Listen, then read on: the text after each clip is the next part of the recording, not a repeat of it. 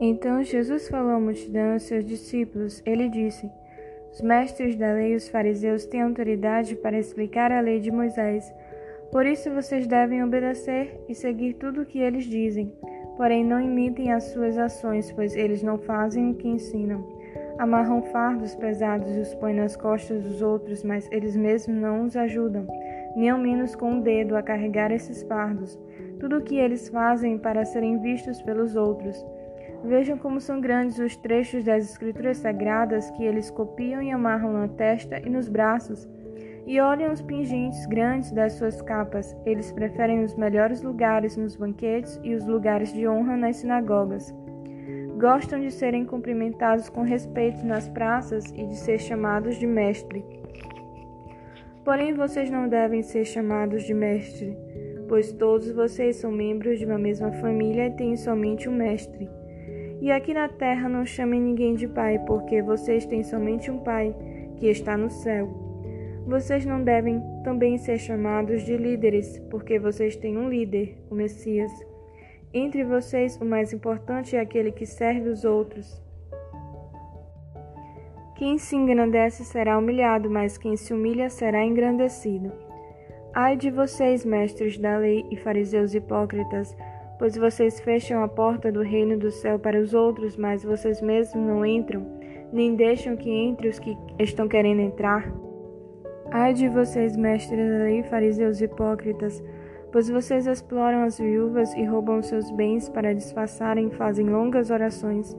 Por isso o castigo de vocês será pior. Ai de vocês, mestres da lei, fariseus hipócritas, pois vocês atravessam os mares e viajam por todas as terras a fim de procurar converter uma pessoa para a sua religião. E quando conseguem, tornam essa pessoa duas vezes mais merecedora do inferno do que vocês mesmos. Ai de vocês, guias cegos, pois vocês ensinam assim: se alguém jurar pelo templo, não é obrigado a cumprir o juramento, mas se alguém jurar pelo ouro do templo, então é obrigado a cumprir o que jurou.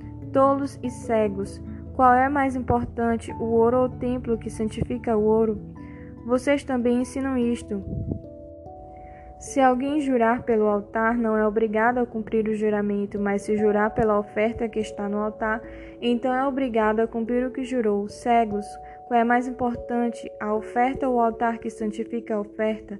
Por isso, quando alguém jura pelo altar, está jurando pelo altar e por todas as ofertas que estão em cima dele. Quando alguém jura pelo templo, está jurando pelo templo e por Deus que mora ali.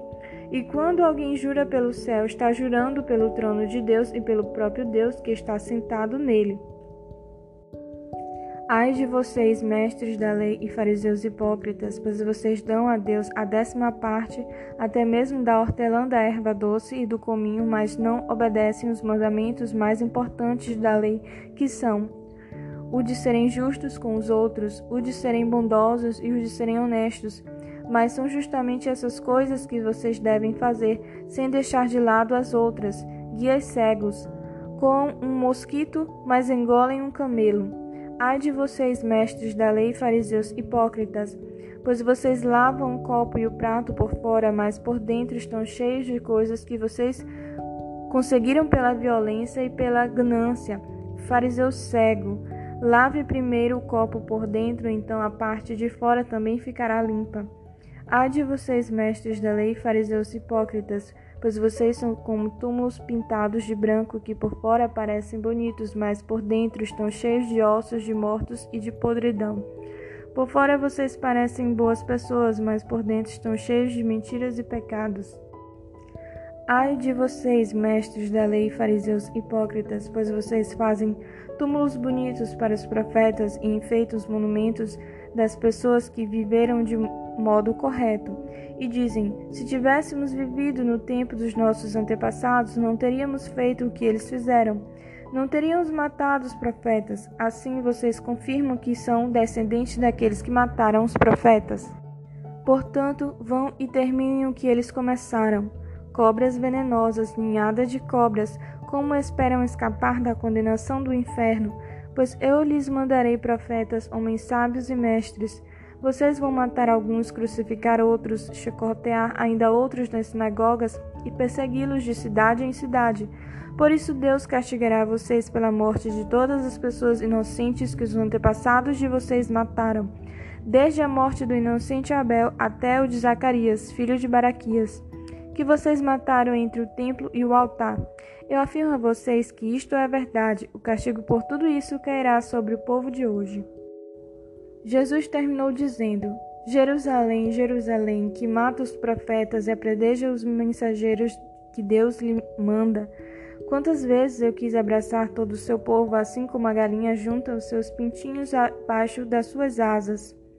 Mas vocês não quiseram. Agora a casa de vocês ficará completamente abandonada. Eu afirmo a vocês que não me verão mais até chegar o tempo em que dirão: Deus abençoe aquele que vem em nome do Senhor.